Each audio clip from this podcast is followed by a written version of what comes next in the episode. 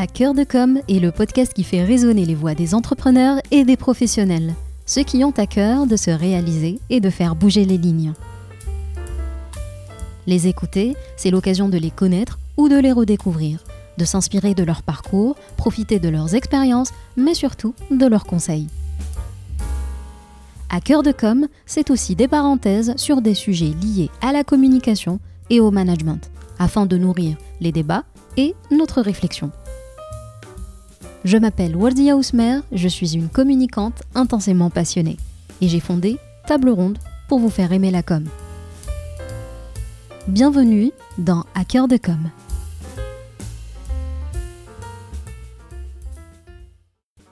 Hacker de com, interview numéro 1, Slim Hotmani.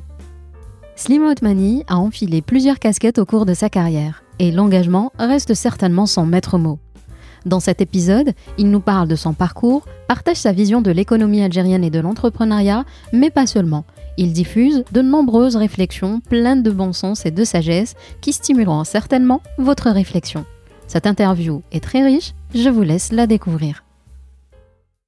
Bonjour Slim. Oui, bonjour Léa. Merci d'avoir accepté euh, mon invitation et de me faire l'honneur de, ta présence sur mon podcast. Oui, merci, c'est moi qui te remercie hein, de me donner la chance de vous raconter quelques histoires. Je pense qu'on aura beaucoup à partager. D'ailleurs, euh, honnêtement, quand je préparais cette interview, je me demandais comment j'allais condenser tout ça en l'espace d'une heure à peu près, euh, parce que je pense qu'il y a autant à dire sur ton parcours que sur euh, ta vision et, tes engagements, mais on va essayer d'être efficace. Oh. on va remonter le temps un peu, si tu veux bien. Tout d'abord, quand tu étais enfant, est-ce que tu imaginais être l'homme que tu es aujourd'hui avec tout le chemin que tu as parcouru? Euh, J'aime bien dire que quand j'étais enfant, je rêvais d'être cosmonaute. Je voulais aller dans l'espace, j'avais pas envie de rester sur Terre. Malheureusement, j'étais pas né au bon endroit. L'Afrique du Nord, c'était pas le bon endroit pour devenir cosmonaute, n'est-ce pas? J'ai jamais voulu venir médecin. J'ai jamais voulu euh, devenir euh, euh, autre chose que quelqu'un qui est proche des chiffres. Je sais pas pourquoi, mais pas la comptabilité évidemment, mais surtout les mathématiques. Et un des, une des, disons des anecdotes que que, que j'ai, c'est que tout petit dans la cour du lycée, euh, quand j'étais en primaire, on avait toujours ces histoires de, de gamins. Tu as vu les Américains ce qu'ils ont fait, tu as vu ils ont été dans l'espace, ceux-là ils ont fait ci, ceux-là ils ont fait ça, etc.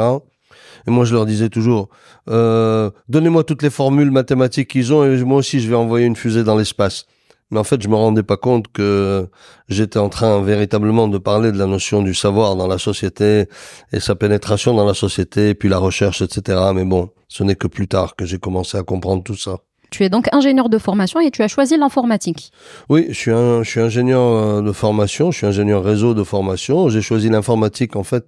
C'est une voie qui est venue par le fait que j'ai commencé par faire des mathématiques et j'avais le choix de continuer à faire des mathématiques ou bien de m'orienter vers l'informatique. Et puis, comme euh, j'ai toujours été très avant-gardiste dans ma façon de voir les choses et que j'aimais bien la, la technologie, influencé que j'ai été aussi par un film qui était 2001, l'Odyssée de l'espace.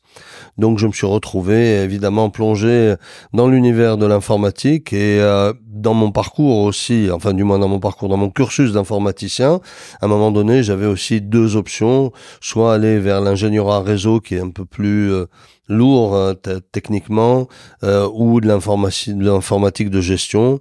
J'ai opté pour l'ingénierie à réseau. Et c'est un métier que j'ai jamais pratiqué d'ailleurs puisque dès que dès que je suis sorti de l'université, je me suis retrouvé dans une activité proche de l'informatique au Canada. D'accord, on va en parler de toute façon. Tu as mentionné là il y a quelques minutes la médecine. Alors je sais que ça, ça a été une parenthèse très courte, mais j'aimerais bien qu'on en parle parce que aujourd'hui on sait que les jeunes en termes d'orientation et de conseils, ils ne sont pas forcément bien lotis et parfois ils se forcent à rester dans une voie qu'ils savent pertinemment euh, bah, pas faite pour eux. Donc euh, je sais que tu es passé par la case médecine, j'aimerais bien euh, savoir ce qui, ce qui t'a poussé vers cette voie-là. Oui, en fait, moi, je ne vivais qu'avec ma mère et, euh, et ma sœur. Et euh, j'ai pas eu de personnes qui m'ont orienté. Je devais m'orienter. Et j'ai, euh, j'avais tout jeune toujours décidé de ne faire de choses que les choses, du moins, que je maîtrisais. Et j'étais très bon en mathématiques. Tout le reste, j'étais pas bon. J'étais bon en sport, en mathématiques et en musique. Donc, euh, euh musique, j'ai rien fait. Euh, mis à part euh, d'avoir une excellente oreille. Euh, et mathématiques, je me suis dit, bon, puisque je sais faire des mathématiques, ben, je vais m'orienter vers les mathématiques. Mais Nous sommes, n'oublions pas qu'on est dans une famille, on va dire, tiers-mondiste, maghrébine. Et euh, à l'époque, il fallait être soit docteur, soit avocat. C'était ça les grands métiers euh, qu'on proposait aux, enfants. Et puis mon père qui vivait à l'étranger euh, me mettait la pression. Oh, voilà, tu as eu ton bac, et ben maintenant tu vas faire médecine. On n'a pas de médecin dans la famille. Bon, je me suis inscrit en médecine en France et je dois avouer que pendant les deux premiers mois, j'ai eu la chance d'avoir des cours de médecine collés à l'amphi de mathématiques. Donc en fait. Euh, tu avais l'oreille euh, sur la classe d'à côté? J'ai euh, viré de bord. Mais en termes d'orientation, c'est pas un conseil, mais il faut choisir ce le, choix dépend de ce qu'on a envie de faire. Il faut pas se, se fixer sur l'argent. C'est quelles sont. Il faut être honnête avec soi-même. C'est quoi ses aptitudes? Euh, Quelle est la chose qu'on maîtrise le mieux? Euh, Où on se sent le plus à l'aise?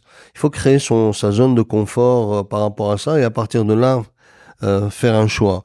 Ou bien euh, faire un choix complètement hasardeux et dire, bon, la tendance mondiale, c'est euh, c'est ça, et ben je vais dans ça en espérant réussir, peut-être en n'ayant pas les aptitudes. Hein. Et, en espérant en plus aimer, aimer ce dans quoi on se lance, parce qu'après, si, si on n'aime pas la filière qu'on choisit, c'est un peu délicat. Oui, exactement. Bon, mais la, la, vie, on ne sait pas ce qui nous tombe sur la tête. C'est vrai. En, cours de route, et puis on change de voie.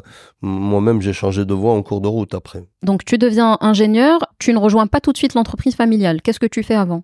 Non, non, non, je rejoins pas l'entreprise familiale puisque euh, dès que j'ai eu mon diplôme d'ingénieur, je, suis parti au Canada.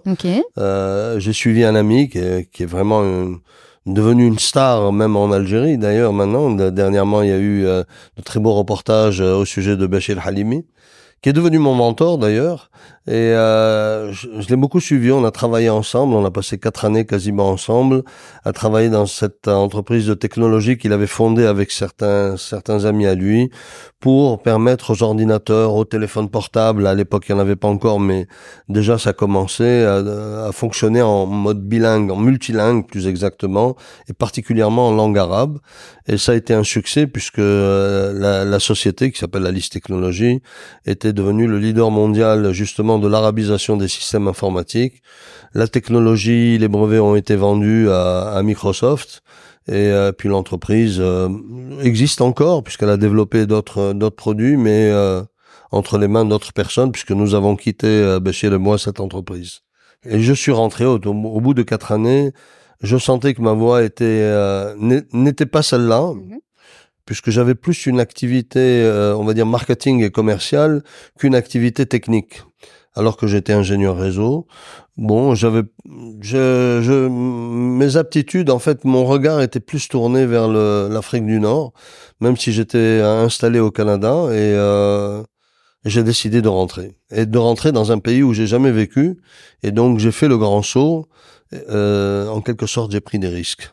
Il en faut, il en faut dans la vie. Et donc, quand tu rentres en Algérie, qu'est-ce qui se passe? Tu intègres l'entreprise euh, familiale à ce moment-là? Je fais deux choses. Premièrement, j'intègre l'entreprise familiale. Et deuxièmement, j'essaye de faire venir l'entreprise avec laquelle j'interagissais beaucoup, qui était euh, Microsoft à l'époque, puisque j'ai permis l'arrivée et l'avènement de Microsoft en Algérie dès les années 92. C'était euh, le, début euh, vraiment de, la décennie noire. et Microsoft donc a commencé à, à s'installer en Algérie, on a commencé à, à développer en quelque sorte euh, l'arrivée de logiciels euh, et des souris pour les micro-ordinateurs, alors que c'était un peu pour les ordinateurs avant que ce soit des micro-ordinateurs. Puis euh, quelques années après, moi j'ai complètement quitté l'entreprise que j'avais créée et euh, le développement de Microsoft en Algérie a été pris en main par Microsoft elle-même et euh, j'en suis très très satisfait. J'avais pas du tout d'attente par rapport à ça. Mon seul objectif, et je le répétais à l'époque, c'était de permettre l'arrivée de software en Algérie et de faire en sorte que l'environnement comprenne que le hardware n'était pas important, le plus important, c'était le software. J'ai eu du mal à faire passer le message. Pourquoi? Parce qu'à l'époque déjà, on, nous disait oui, oui, mais de toutes les façons, il suffit de copier le software. On nous, le, hardware est bien plus important. Mais bon, c'était une belle aventure. Eh ben, j'imagine. Et puis, euh, ça, ça rejoignait un petit peu euh, la, la, manière dont tu t'étais tourné vers, vers l'informatique. Donc, ça, ça répondait à un, à un vœu, peut-être. Je ne peux pas forcément interviewer Slim Atmani sans parler de, de Anse Louiba. Je pense que ça a quand même représenté un gros chapitre de, de ta vie. Ouais. Je précise aux, aux, auditeurs et aux auditrices qui ne le sauraient pas. Donc, euh, c'est l'œuvre de ton grand-père et de ton père. Et la marque a été fondée en Exactement, 1966. Par, par, mon père et mon grand-père en 66. Et c'est une belle aventure familiale qui a commencé. Et puis mes oncles ont rejoint aussi l'entreprise dans le début des années 70, quand ils ont fini leur, leurs études. Euh, moi, j'ai rejoint l'entreprise donc en, en, revenant du Canada en 91. Donc c'est la deuxième chose que j'ai j'ai faite. Je faisais en parallèle et l'activité informatique et l'activité familiale.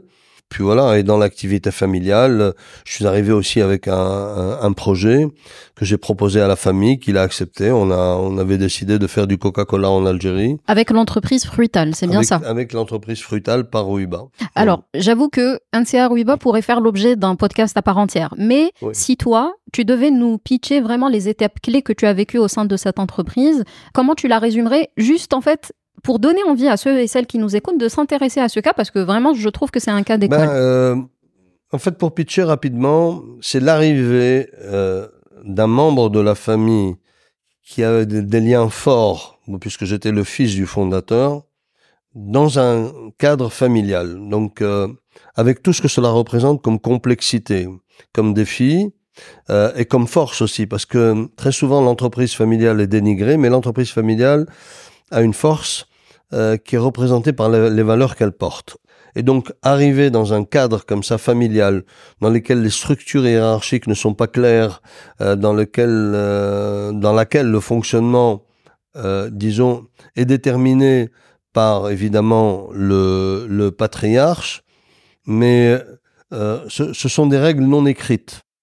Et, euh, et, donc, ça a été un véritable défi, un véritable challenge. Ça, c'est une chose. Et le changement de Ruiba euh, s'est réellement opéré. Ruiba a fait sa mue et est devenue une entreprise extrêmement forte et institutionnalisée en quelque sorte. Le jour où euh, euh moi j'ai pris la décision de, de sortir de l'activité euh, en quelque sorte purement familiale en disant Écoutez, on est tous à cheval entre Fruital, donc Coca-Cola et euh. Ce n'est plus possible. Certes, j'ai été à l'origine du projet de, Coca-Cola, mais on est toujours à l'origine de quelque chose, évidemment, dans la famille.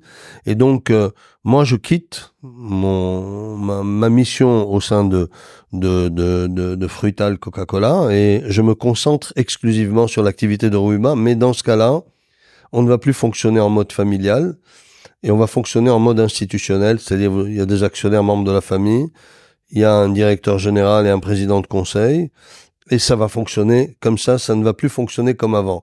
Ça a été un très beau défi, ça a été très très difficile. Nerwiba est devenue ce qu'elle est devenue et, euh, et, voilà. Donc ça, c'est des étapes extrêmement fortes pour moi. C'est un exercice qui prend beaucoup de temps, beaucoup d'énergie. Euh, qui fait qu'il y a beaucoup d'incompréhension aussi parce que la communication est un élément déterminant quand on est dans une entreprise familiale. Il faut expliquer, réexpliquer inlassablement.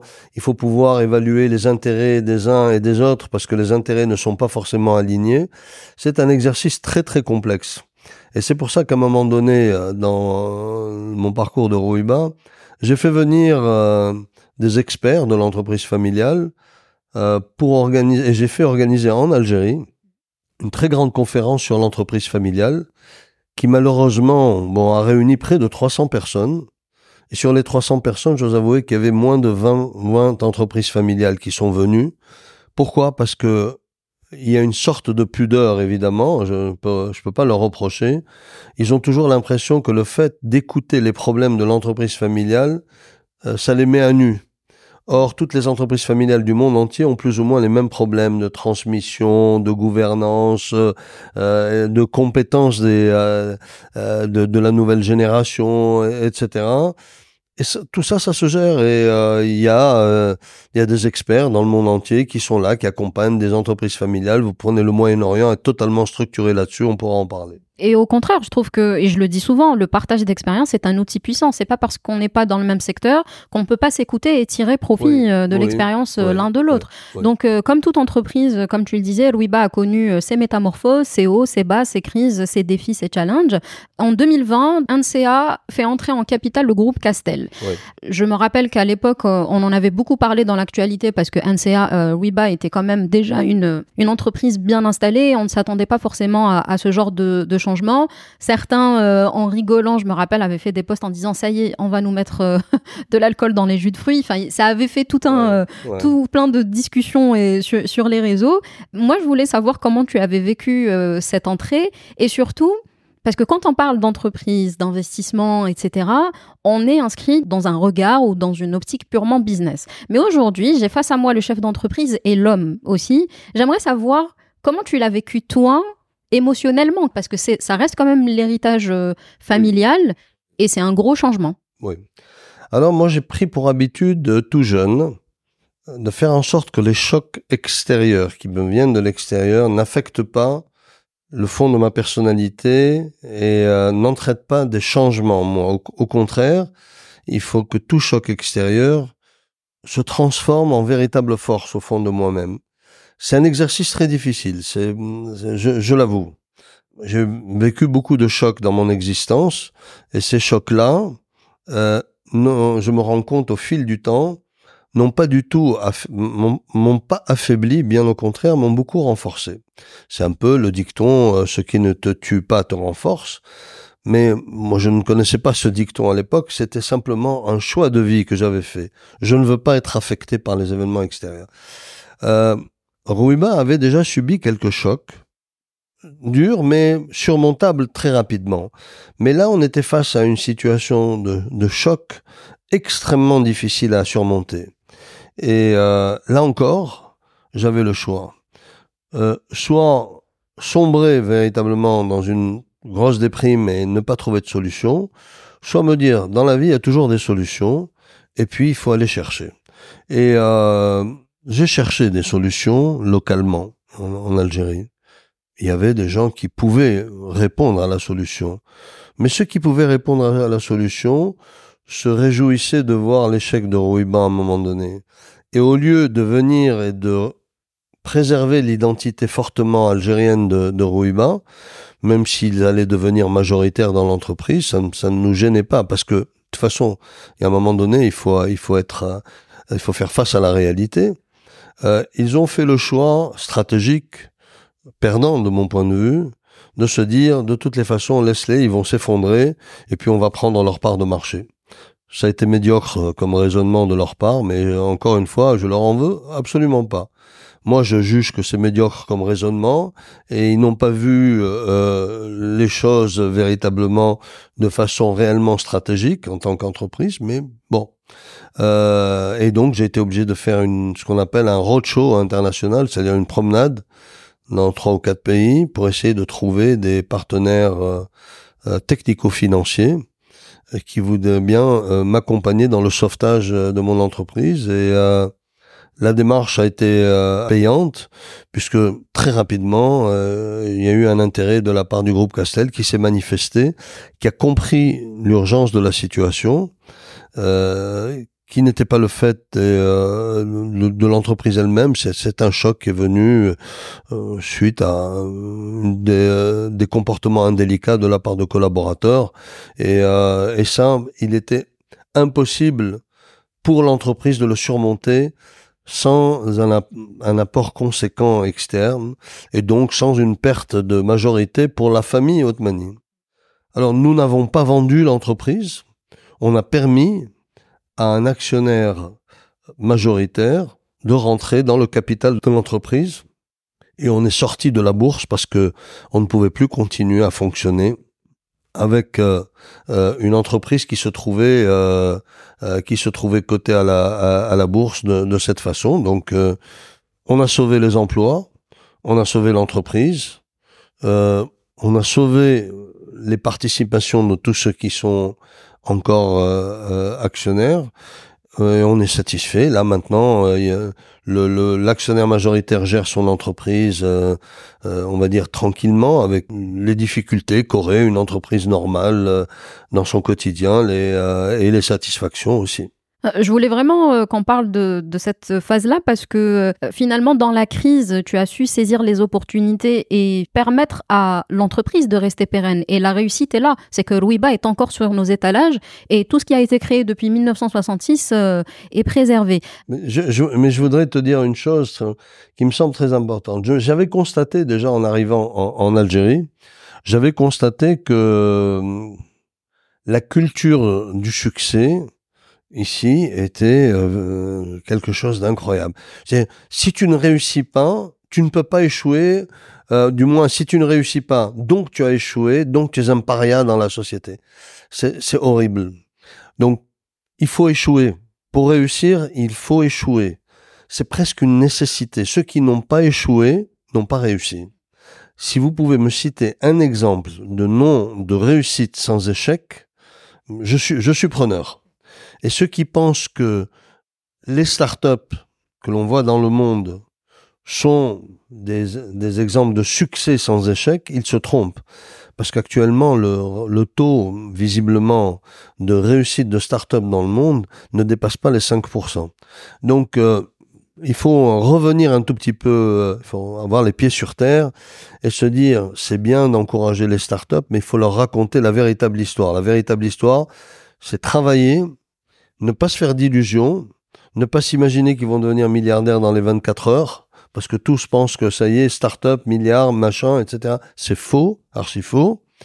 En revanche, travail, start-up, très bien, bonne idée, bien comprendre, bien comprendre le, marché, bien comprendre sa cible, etc. Et véritablement réunir tous les ingrédients du succès avec un ingrédient qu'aucun chef d'entreprise et aucun euh, entrepreneur euh, peut réunir lui-même, c'est la chance. Et ça, on n'y peut passe par le travail. Ça, ça, on n'y peut rien. Et il y a un autre ingrédient auquel doivent penser tous les jeunes start c'est les valeurs. Les valeurs, les valeurs, les valeurs, le respect, euh, l'hygiène, euh, le, enfin toutes ces choses qui font qu'on est respecté dans la vie si on est respecté, c'est qu'on porte des valeurs qui sont reconnues. Donc ils doivent porter des valeurs reconnues. Ça, c'est le B.A.B.A. S'ils ne comprennent pas ça, ils sont à côté. Eh ben, c'est parfait parce que c'est là où, je voulais t'amener. On va terminer cette partie euh, avec un petit retour sur les entreprises familiales parce que comme tu le disais, ça reste quand même une forme assez répandue en Algérie. Euh, si tu devais adresser une recommandation à quelqu'un, par exemple, qui reprend le flambeau d'une entreprise familiale, qu'est-ce que ce serait? Ben, J'ai eu l'occasion de parler à beaucoup de chefs d'entreprise euh, qui sont dans des entreprises familiales.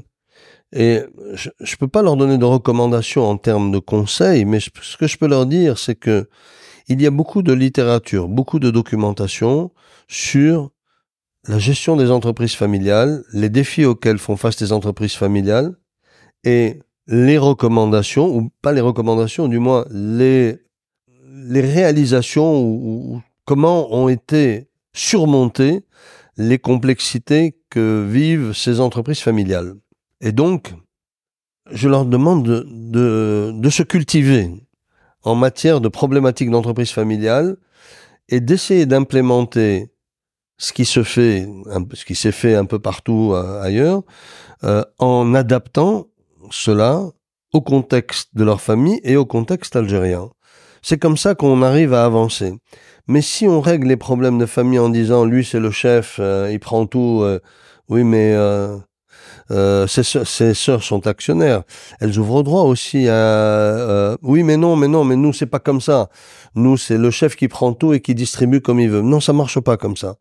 Ça ça prédit un avenir sombre. Et je vois de grandes entreprises familiales algériennes pour lesquelles l'avenir n'est pas rose Ouais, parce qu'il y a des signes avant-coureurs en plus. Les signes avant-coureurs, la, la, disparition du, du fondateur augure de sérieux troubles euh, et de sérieuses menaces pour l'emploi, pour des groupes qui ont des, des milliers d'employés. Ta réponse amène euh, parfaitement ma, ma, question suivante. Avant de parler de tes engagements, je reviens sur le volet formation parce qu'en 2004, tu décides de te lancer dans un exécutif MBA et je voulais savoir ce qui t'avait poussé à le faire. Est-ce que tu ne te sentais pas assez euh, outillé? Surtout qu'aujourd'hui, euh, avec les business schools et tout, on remarque qu'il y a beaucoup de professionnels qui se dirigent vers ces formations-là et, et je voulais avoir ton, bah, écoute, ton retour d'expérience. J'ai répondu. Euh, moi, j'ai toujours considéré que je n'étais pas assez outillé. Donc forcément, c'est ce que tu as employé le terme, euh, forcément, il fallait que je trouve des outils. J'ai eu l'opportunité euh, de faire un executive MBA qui a permis, euh, qui m'a ouvert les yeux sur beaucoup de choses, qui m'a ouvert les yeux évidemment sur le, la gestion d'entreprise de façon beaucoup plus performante, euh, des recherches de gains de productivité, d'intégration des innovations, etc. Mais il m'a ouvert aussi sur euh, sur l'économie en général et l'économie d'un pays, parce que très souvent les chefs d'entreprise pensent que l'écosystème dans lequel évolue l'entreprise, eux n'ont aucun rôle là-dessus. Ils, n'ont pas de levier sur cet écosystème et ils ne peuvent pas contribuer à le changer. Ou bien ils savent que normalement ils pourraient contribuer à le changer, mais ils veulent pas froisser le, pouvoir en, place, le gouvernement en quelque sorte, et donc le pouvoir en place, pour diverses raisons. On va pas entrer dans le détail de ces raisons qui font que les chefs d'entreprise se mettent en retrait et ils oublient que leur rôle n'est pas cantonné uniquement au mur d'enceinte de l'entreprise. Ils ont une fonction aussi sociale qu'ils négligent fortement. J'ai bien compris ça et c'est ce qui m'a amené à regarder euh, rapidement Rouiban euh, avec un, un, autre regard et apporter tous les changements qu'il fallait. Mais la phrase qui synthétise tout ça, à un moment donné, je disais à quelqu'un, il faut que tu comprennes que quand tu commences à avoir tous les outils, ce que tu faisais avant en une journée ou deux, tu le fais en cinq minutes. Et c'est exactement ça. Euh, avant, pour moi, une lecture, une lecture de bilan était fastidieuse. Préparer un plan stratégique, c'était fastidieux, etc avec le temps, je me rends compte que, et l'expérience peut-être, euh, la vitesse à laquelle on arrive à détecter absolument euh, les, les, carences dans une entreprise, euh, les problématiques de fonctionnement, les problématiques opérationnelles, les problèmes de positionnement, marketing des produits, les problèmes de marché, les problèmes financiers, c'est extrêmement rapide, extrêmement rapide, qui n'a plus rien à voir avec ce que ce que j'avais avant. Donc en fait, j'ai grandi. Eh ben oui, c'est tout le but. Et c'est une transition encore une fois toute faite et c'est parfait. Dans l'une de tes interviews, tu dis ceci un chef d'entreprise doit sortir des murs d'enceinte de son entreprise pour qu'il puisse agir sur l'environnement qu'il apporte. Euh, car elle a un rôle à jouer, mais ne peut pas porter euh, tout l'environnement. Il est important d'être acteur. Aujourd'hui, est-ce que tu penses que les entreprises ont pris conscience de l'importance de l'engagement sociétal et surtout qu'il est inhérent à, leur existence? La réponse est difficile. La réponse est difficile parce qu'elle amène un jugement de valeur au sujet des chefs d'entreprise. Et surtout dans le contexte algérien, les chefs d'entreprise sont bridés. Faut pas l'oublier. Oui. Ils sont vraiment bridés même s'ils sont, alors ils, te disent tous, moi je travaille, je veux avoir la paix, je suis dans mon coin, je je veux pas intervenir, même si ça me plaît pas, même si ça affecte le fonctionnement de mon entreprise, je le dirai jamais parce que je veux pas avoir de problème. Ça ne marche pas comme ça. Mais quand on leur dit ça ne marche pas comme ça, ils répondent peu importe. Euh, nous ici en Algérie ça marche comme ça. Donc euh, c'est à prendre ou à laisser. Et euh, malheureusement, c'est ce qu'on constate de, euh, de, depuis des années, c'est que cette mise en retrait de la sphère entrepreneuriale algérienne, hein, euh, les gens pensent qu'elle est visible, elle n'est pas du tout visible. Euh, elle produit rien réellement en termes de recommandations. Alors il y en a qui vont s'élever, qui vont commencer à dire mais non pas du tout. On a produit un document qu'on a remis sur le bureau du chef de l'État, etc. Mais mais tout ça c'est tout ça c'est de la cosmétique. Euh, un, un, patronat actif euh, et des chefs d'entreprise engagés sont des chefs d'entreprise qui se battent pour leurs entreprises et qui se battent pour l'économie de leur pays. On a l'impression que le secteur privé est toujours regardé euh, de façon négative. Et ça, c'est un bon, c'est un travail d'abord de communication. On a essayé de faire pour la petite histoire quelque chose il y a quelques années on a produit le code algérien de gouvernance d'entreprise. D'accord Donc on a produit le code algérien de gouvernance d'entreprise. L'idée c'était de dire quoi? Écoutez, la sphère entrepreneuriale à qui vous reprochez tous les maux de la terre, puisque l'entrepreneuriat privé était considéré les voleurs, les suceurs de sang, et puis ça, continue jusqu'à maintenant, hein, la surfacturation, les escrocs, les bandits, les voleurs, ils s'enrichissent dans le monde. Bon, on a dit, on va mettre en place le code algérien de gouvernance, et on va faire en sorte que les entreprises algériennes, surtout les plus visibles, adhèrent et portent le code algérien de gouvernance pour montrer, entre guillemets, patte blanche et dire, écoutez, nous, on, suit des règles de gouvernance, de transparence, on respecte euh, les objectifs de développement durable, etc. Donc, on fait beaucoup d'efforts. Donc, de votre côté, vous, pouvoir public, s'il vous plaît, accordez-nous le respect que vous devez nous accorder parce qu'on est un acteur fondamental de l'économie du pays et respectez-nous comme on doit être respecté de telle sorte que l'entreprise algérienne devienne de plus en plus forte. Et c'est gagnant-gagnant comme, euh, comme, comme démarche. Et donc on a fait ça et on a fait, on a, on a organisé un grand événement et ça c'est euh, au sein d'un think tank que j'ai que j'avais fondé avec un ami qui s'appelle Sami Boukaila et le think tank s'appelle CARE, le cercle d'action et de réflexion autour de l'entreprise. Mhm. Et donc euh, quand on a organisé l'événement, tout le monde était content, etc. Mais personne n'a adhéré. Et pourtant, on a eu la caution à l'époque du ministre de la de la PME qui croyait beaucoup en, en cela et euh, je l'avais remercié parce que c'était la première fois qu'on avait en face de nous un vis-à-vis qui était véritablement conscient de l'importance de l'entrepreneuriat privé en Algérie. Bon, et puis on n'a plus jamais entendu parler de ça. On a, on tout fait pour essayer de, promouvoir ça au sein des universités. Quelques universités ont lancé des travaux de, doctorat, de recherche sur la gouvernance d'entreprises en Algérie, euh, euh, pour voir si les gens suivaient le code algérien de gouvernance et tout. Mais bon, c'est tout. Il y a mais, rien d'autre. Les entreprises n'ont pas utilisé ce, euh, cet outil, qui était un petit bouclette superbement bien fait, comme livre de chevet. Et, par conséquent, est-ce que tu crois toujours aujourd'hui à l'impact et au rôle des patronats?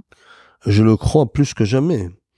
Les pouvoirs publics algériens ne peuvent pas et ne pourront jamais avancer en mettant en avant uniquement la donne politique ou du moins le groupe politique qu'il représente. C'est, pas possible. On ne fait pas avancer un pays uniquement avec de la politique. On le fait avancer avec de l'économie, de la politique. C'est l'économie qui interagit avec tous les autres pays du monde. C'est l'économie qui tisse des liens. C'est l'économie qui renforce la position d'un pays. Ce n'est pas le politique. Le politique, bon, et eh ben à un moment donné, il y a un coup d'éclat, le politique est là, euh, etc. Euh, oui, bon, mais euh, ah, et après, les, pays, les pays, comme les êtres humains, sont des, euh, on les appelle, on dit, l'être humain est un animal social. Mais un pays aussi, finalement, est un animal social. Il a besoin d'interagir avec les pays voisins, il a besoin d'interagir avec les pays avec lesquels il trouve des intérêts, qui soient politiques ou même euh, euh commerciaux. Bah, je sais pas, l'Algérie euh, avait intérêt à travailler beaucoup avec la Chine et donc ça, ça se passe bien. Avec la Russie, elle a un intérêt. Pourtant, géographiquement, c'est des pays qui sont loin. Mais on a aussi énormément intérêt à interagir avec les pays avec lesquels on a des frontières. Moi, je crois beaucoup à cette notion de d'échange avec les, de renforcer ce qu'on appelle le front extérieur du pays, c'est-à-dire tous les pays qui nous entourent, avec lesquels on a une frontière, on doit avoir un lien économique extrêmement fort avec eux, on doit les soutenir comme ils doivent nous soutenir, on doit échanger énormément, on doit rendre nos économies consubstantielles. Hmm.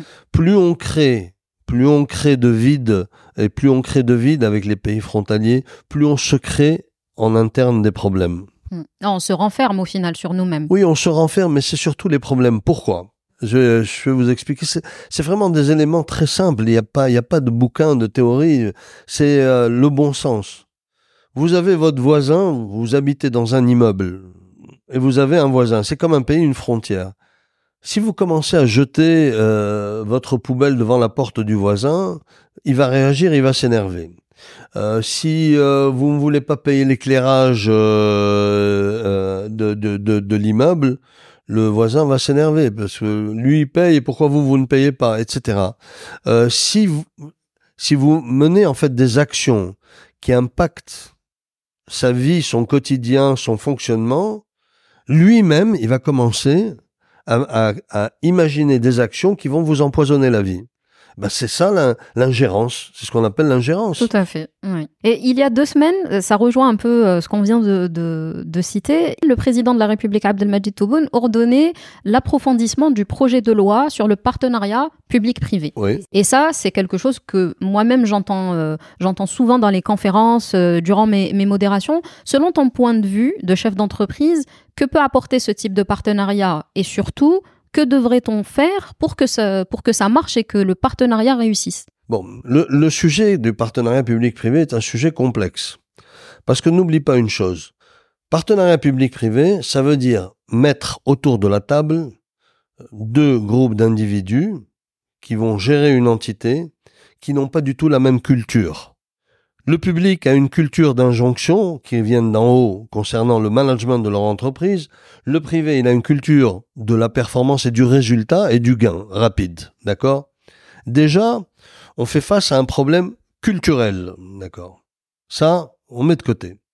La deuxième chose, partenariat public-privé, dans l'esprit de visiblement des décideurs algériens, c'est sur les grands projets les projets d'infrastructure, des projets du solaire, des éventuellement, je dis bien, des projets de construction de routes ou d'autoroutes ou des, choses comme ça. Ce sont des projets qui, en général, sont, pour certains, extrêmement intensifs d'un point de vue technologique, pour d'autres, intensifs d'un point de vue financier, pour d'autres, les deux. Sur le côté technologique, très peu, mais vraiment ça se compte sur le bout des doigts, d'entreprises algériennes maîtrisent des sujets technologiques. Elles sont toutes plutôt sur des usines, même nous dans l'agroalimentaire, des usines de type entre guillemets clé en main. Ça veut dire que vous voulez faire, je sais pas moi, du lait, euh, ben vous transformation de lait en poudre, les machines arrivent, elles prennent la poudre, elles la transforment, vous ajoutez du lait, vous recevez du packaging, vous mettez le lait dans le packaging. Mais dans tout ce process-là, la technologie, vous êtes complètement out. Vous êtes juste un consommateur de technologie prête à l'emploi. Le deuxième aspect sur ces partenariats publics-privés, c'est l'aspect financier. Euh, L'argent est un élément déterminant. Et euh, je ne sais pas si le capital algérien a suffisamment capitalisé d'argent, c'est étonnant parce que, je, vais te, ce que je te dis là, pour pouvoir s'inscrire dans des projets hautement capitalistiques. On prend un exemple. Si on prend l'exemple, peut-être que certains vont dire non, les chiffres sont faux, non, non, non, c'est pas possible. Si on prend l'exemple d'une usine, euh, il y, a, y, a, des usines de trituration, de trituration d'oléagineux, des graines, pour faire de l'aliment de bétail. Et un des produits dérivés de ces graines-là, donc ce avant c'était jeté, c'est des huiles euh, non raffinées euh, ça représente 15 à 20 euh, de, de, la production. Ce sont des projets qui sont entre 100, 120, 130, 140 millions de dollars. 140 millions de dollars, si vous regardez les règles prudentielles des banques, ça veut dire que les entrepreneurs, enfin la partie, les actionnaires doivent mobiliser, on va dire, à 140 millions de dollars les actionnaires vont devoir mobiliser à peu près 60 à 70 millions de dollars et la banque, si on part sur un crédit bancaire, la banque euh, mobiliserait à son tour euh, l'équivalent. Et ça veut dire que si on est dans une logique de partenariat à 50-50, ça veut dire que la partie algérienne va mobiliser 50% euh, de 70, donc 35 millions de dollars. Mobiliser 35 millions de dollars, c'est beaucoup d'argent aujourd'hui pour un chef d'entreprise algérien. C'est énormément d'argent. En, en ce qu'on appelle en equity, c'est-à-dire vraiment de l'argent. C'est du cash. C'est pas de l'argent qui va aller emprunter puisque déjà l'entreprise va emprunter. D'accord? Donc ces scénarios-là, de mon point de vue, peuvent exister mais sont difficiles à mettre en œuvre et ne vont euh, concerner que des niches et sur des acteurs qui se comptent sur les doigts d'une main. D'accord? Je ne sais pas s'il faut croire aussi au partenariat public-privé parce que Ensuite, les, les, règles de majorité, on le voit très très bien dans l'opération de mise en bourse dernièrement du Crédit populaire algérien. L'État a beaucoup de mal à lâcher la majorité. Or, la majorité d'une entreprise, c'est plus de 25%. 25% plus une action. C'est ça la véritable table majorité, il y en a qui disent c'est 35% aussi, oui, hein, 35%, mais la majorité de blocage, c'est 25% plus une action. Et donc, euh, ce qui se passe, c'est que quand vous regardez l'hôtel Horaci, on vous dit il a été mis en bourse, mais ça ne signifie rien du tout. L'hôtel Horaci ne communique pas. Son conseil d'administration n'est composé que de fonctionnaires. Euh, il n'y a pas un seul particulier représentant des, des petits porteurs qui est lui-même euh, particulier algérien, d'accord, et il n'y a que 20% du capital en bourse. Et la gestion est totalement opaque, il n'y a pas de transparence, c'est-à-dire que si vous demandez des, euh, des comptes à l'hôtel Horaci, ils vont vous regarder de travers. Si vous demandez à ce qu'on, pourquoi ils n'ont pas mis euh, sur leur site web les comptes financiers de l'entreprise, ils vont vous envoyer balader parce que ça fonctionne comme ça. Donc il faudrait qu'ils se réveillent déjà de ce côté-là. Donc pour revenir au partenariat public-privé, il faut déjà définir les règles de gouvernance d'un partenariat public-privé. Il faut que l'État se prononce sur son appétit pour la majorité. Si l'État est toujours dans une appétit majoritaire forte, ça n'avancera pas. Parce que quel Algérien va s'associer avec l'État algérien? Il va avoir un conseil d'administration contrôlé par l'État algérien, alors qu'il sait que il n'y a aucune autonomie des entreprises algériennes, aucune autonomie des entreprises publiques algériennes. Euh, les chefs d'entreprise euh, euh publics algériens euh, on redoute, redoute toute décision qu'ils auraient à prendre dans le fonctionnement normal de leurs entreprises, alors que les décisions qu'ils prennent sont des décisions pour lesquelles ils ont été mandatés par le conseil d'administration et le ministère de tutelle n'a aucun droit de regard là-dessus. Malheureusement, ça ne fonctionne pas comme ça. Un vrai travail de fond, c'est ce qui implique aussi justement euh, le fait de se mettre autour de la table et de, et de construire finalement des fondations solides pour euh, la réussite de ce partenariat.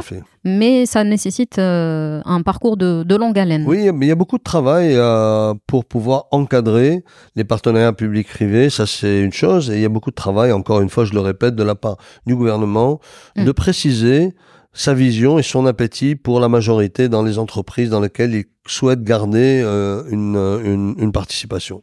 Merci, merci d'avoir partagé ce regard-là. D'ailleurs, euh, j'ai essayé de pas te couper parce que je me suis laissé porter par euh, par tes arguments. Euh, J'en viens donc euh, à ce think tank que tu portes que tu portes à cœur. en 2001, donc tu fondes le cercle d'action et de réflexion pour l'entreprise. On en revient à la genèse. Si tu peux nous parler du projet, comment tu l'as pensé, quels étaient tes objectifs de départ? Alors c'est franchement c'est très très simple. J'étais avec un ami, on était à, la plage d'ailleurs. Je lui ai dit, mais attends, nous, on n'a aucun moyen d'agir sur notre environnement. On peut pas créer un autre patronat. Tous les patronats sont complètement contrôlés par les pouvoirs publics. On le sait très très bien. Et donc, ce ne sont pas des patronats qui vont nous permettre de nous exprimer ou d'exprimer certaines opinions sur des sujets qui nous intéressent. Donc, optons pour le modèle cercle de réflexion et on va commencer à produire des idées sur ce que nous voyons. Et les idées, on ne veut pas en réclamer la paternité, on les met à la disposition des pouvoirs publics, des partis politiques, euh, euh, de la société civile en général. D'accord? Et c'est comme ça que c'est né. Mais c'est aussi né d'une autre idée, celle, euh, je l'avais effleuré tout à l'heure en, en, parlant, c'est que un chef d'entreprise, il a la casquette de chef d'entreprise mais aussi il, doit avoir d'autres casquettes. Il, a, doit avoir la casquette euh, de chef d'entreprise impliqué dans le mouvement associatif professionnel qui concerne son secteur d'activité. Donc, à titre d'exemple, euh, l'association des producteurs algériens de boissons que j'ai fondée avec les producteurs de boissons quelques années après Caire. Et ensuite, la troisième casquette, le chef d'entreprise doit porter la casquette de celui qui est impliqué dans le patronat. Ça a été ma tentative quand j'ai voulu intégrer le forum des chefs d'entreprise. Donc en fait, je portais quatre casquettes. La première, celle de chef d'entreprise. La deuxième, celle de membre de CARE, donc un think tank de réflexion libre. La troisième, celle de membre de euh, l'association des producteurs algériens de boissons, donc c'est une association purement professionnelle. Et la quatrième, celle de l'association euh, patronale. Il y a eu d'autres associations, une autre du moins très importante et qui me tient à cœur, celle qui consiste à agir sur l'environnement pour promouvoir l'esprit entrepreneurial. Et c'est là qu'est né aussi Injaz El Jazel que j'ai fondé euh, on, va en parler de toute façon. Je sais que ce sont tous des, points et des projets qui te tiennent à cœur, donc je voulais qu'on s'arrête euh, sur chaque élément. Euh, j'en reviens rapidement au CARE, donc c'est plus de 20 ans d'expérience et pour ceux et celles qui nous écoutent, vous pouvez consulter le site euh, care.dz. Tu en as été le président jusqu'en 2023. Maintenant, c'est Hind Ben Miloud qui, reprend le relais. J'ai d'ailleurs été ravie, forcément, de voir qu'une femme en avait pris la tête. Et ça m'amène à la question quel est ton regard sur euh, euh, le rôle, la position des femmes dans la société et dans les entreprises? Et selon toi, est-ce qu'on a avancé sur la question? Alors moi, je pense qu'il y a d'abord, euh, on n'a pas avancé, elles ont avancé. En fait, les femmes se sont bien battues ici pour avancer. Elles n'avancent pas évidemment à la vitesse à laquelle elles voudraient, mais elles ont avancé. Donc, Bon, moi, je fais partie des chefs d'entreprise qui sont très impliqués euh, euh, dans la promotion des femmes dans leurs entreprises. Euh, j'ai fait au mieux au sein de Ruba. une des actions les plus spectaculaires, ça a été quand je suis arrivé au début des années 90 dans Ruba. Et j'avais aucune position dans l'entreprise, évidemment, puisque je vous avais dit, c'est une entreprise familiale, tout le monde, dans les entreprises familiales, tout le monde est directeur. Même les bébés qui viennent de naître, ils sont directeurs. C'est comme ça. Toutes les entreprises familiales algériennes ont la même, ont la même façon de faire. Et ce qui s'est passé, c'est que je suis rentré dans, on avait une cantine pour les euh, employés. Et j'ai vu que la cantine était partagée en deux. Il y avait la cantine homme et la cantine femme. Ah là là. Quelque temps après, j'ai, euh, pas que les travailleurs étaient très respectueux des propriétaires. Euh, et euh, je leur ai dit, bon, vous me cassez le mur. Comment ça? Si, si, vous cassez ce mur. Donc j'ai cassé le mur. Ils ont voulu mettre un, un rideau? Un rideau. J'ai laissé le rideau pendant quelques mois et après j'ai fait enlever le rideau. Plus personne n'a parlé, mais une chose très intéressante, extrêmement intéressante. Dès que le rideau est tombé, les hommes se sont arrangés. Avant, c'était des travaux. oui, ils se sont arrangés, ils se coiffaient un peu plus, ils étaient un peu plus propres et pendant les premières semaines, les hommes restaient toujours dans leur table et les femmes restaient dans leur table. Et petit à petit, ça a commencé, ça a commencé à bouger. Et c'est fini, c'était fini, se parler, etc. Et, puis ça a créé cette euh, symbiose entre les hommes et les femmes au sein de l'entreprise. Euh, c'est deux cultures différentes euh, au sein d'une entreprise. Les hommes ont, leur culture d'entreprise et les femmes ont leur culture d'entreprise. Les faire communiquer, échanger, c'est un peu complexe au début. Euh, les résultats sont bons parce que de toutes les façons, les hommes essayent de faire, de, de enfin, d'essayer de prouver qu'ils sont bons là, là, où ils sont. Hein. C'est, ils sont, ils se retrouvent dans une, euh, euh disons, euh, une logique de, de, de, performance parce que euh, j'ai une collègue qui est, qui est, femme. Je vais pas, je vais pas la laisser me doubler. Bon, c'est, c'est, c'est le côté un peu misogyne, mais mais bon, c'est la vie, hein, on va pas aller contre la nature. Hein. Pour le moment, ça, ça fonctionne comme ça et ça, ça, ça, change. On a une directrice de production qui est femme, hein, qui est une femme quand même. Il y en a de plus en plus d'ailleurs en Algérie. Et euh, on, on s'est rendu compte même que les femmes étaient beaucoup plus euh, avaient une conscience professionnelle beaucoup plus marquée, comme si elles avaient moins de problèmes sur les épaules. J'ai l'impression que les hommes portent les problèmes de l'Algérie entière sur leurs épaules. Les hommes n'arrivent pas à se libérer de ce qui se passe à l'extérieur. Quand ils viennent travailler, ils ont tout le poids social de ce qui se passe à l'extérieur. Cette histoire de logement ADL, comment je vais faire pour avoir le logement ADL, etc. Leurs cerveaux sont comme ça. Euh, cette histoire de ah, euh, il y a des primes, il y a des ceci, euh, je dois, je dois obtenir tel et tel produit parce qu'il y avait une rupture, une pénurie, etc. Les soins médicaux, le père est malade, la mère est malade, etc. Il faut soigner. C'est l'homme qui porte le poids. C'est la femme qui reste assise à côté, mais c'est l'homme qui, l'homme qui porte le poids, qui va qui doit chercher comment financer euh, ou comment trouver évidemment le, le, le, meilleur système de soins. Et, euh, et, très souvent, ils veulent pas aller dans, dans les hôpitaux publics, ils veulent aller dans les hôpitaux privés. Donc l'homme ça lui fait porter un poids de plus puisqu'il est obligé de trouver les ressources financières pour pouvoir euh, soigner ses parents ou ses enfants ou son épouse euh, dans le système. Mais justement, c'est parce que quelque part ils intègrent pas la femme dans l'équation. Euh, non, c'est pas qu'ils n'intègrent pas, c'est que Au-delà de, bien sûr, Oui, de, de, peut-être. de notre culture, hein, bien sûr. hein. Non, je, je, je ne pense pas qu'ils n'intègrent pas. Ils essayent d'intégrer sûrement, parce que quand on commence à faire appel à de l'argent à de la, fa- de la famille, on regarde la femme, elle va de son côté essayer de trouver, l'homme essaie de trouver de son côté, mais mais c'est réellement à l'homme. On est dans une société fortement patriarcale ici, euh, mais sous domination matriarcale. C'est, bizarre, comme c'est un truc hybride. Euh, On n'arrive pas à quand- trouver quand- notre quand voix. il prononce le mot yimma, le monde s'arrête pour euh, hein, c'est la maman la maman d'accord c'est vrai moi moi je suis euh, j'aime ma mère etc mais évidemment je, je ferai tout pour elle mais cette cette vénération qui euh, de la part des hommes Mm. les femmes sont beaucoup plus mesurées évidemment la mère c'est vraiment le pilier etc mais je parle avec ma mère je contre je peux contredire ma mère je peux débattre avec ma mère mais euh, mais les hommes, non. Elle m'a dit ça, je me, je me soumets. Mm. Ouais. bon, je sais pas si c'est en train de changer, mais. Est-ce que, euh, est-ce que ce mur, finalement, que tu as cassé, a modifié ou a, a- a fait shifter un peu la culture d'entreprise? Est-ce que tu as senti que quelque chose avait profondément changé euh, dans Ben, bien sûr, l'entreprise, bien- dans la performance, dans la bien manière sûr, de bien- cohabiter Bien sûr, complètement, complètement. D'ailleurs, j'avais intégré beaucoup de femmes dans dans les équipes euh, managériales, etc. Et euh, fr- franchement, elles ont donné satisfaction. Je peux je peux pas dire le contraire. hein. Parlons maintenant, si tu veux bien, de, de cette association dont tu as été le fondateur et le président, si je ne me trompe pas, donc euh, l'APEB, qui est l'association des producteurs algériens De euh, boisson. de boissons, Ouais. Qui est toujours active, c'est Oui, ça mais c'est- d'ailleurs l'association professionnelle la plus structurée, la plus active d'Algérie. Il y en a d'autres qui vont dire non, c'est faux, euh, mais moi, moi, je suis prêt à débattre. hein. Alors, quelles sont ces activités euh, que- Quelle a Bah, été ces, ces euh, activités, c'est de réunir évidemment euh, les réunir, elle réunit les producteurs de boissons, les producteurs de lait dérivés, et donc fromage, yaourt, et, euh, les producteurs d'eau minérale, les producteurs de boissons alcoolisées.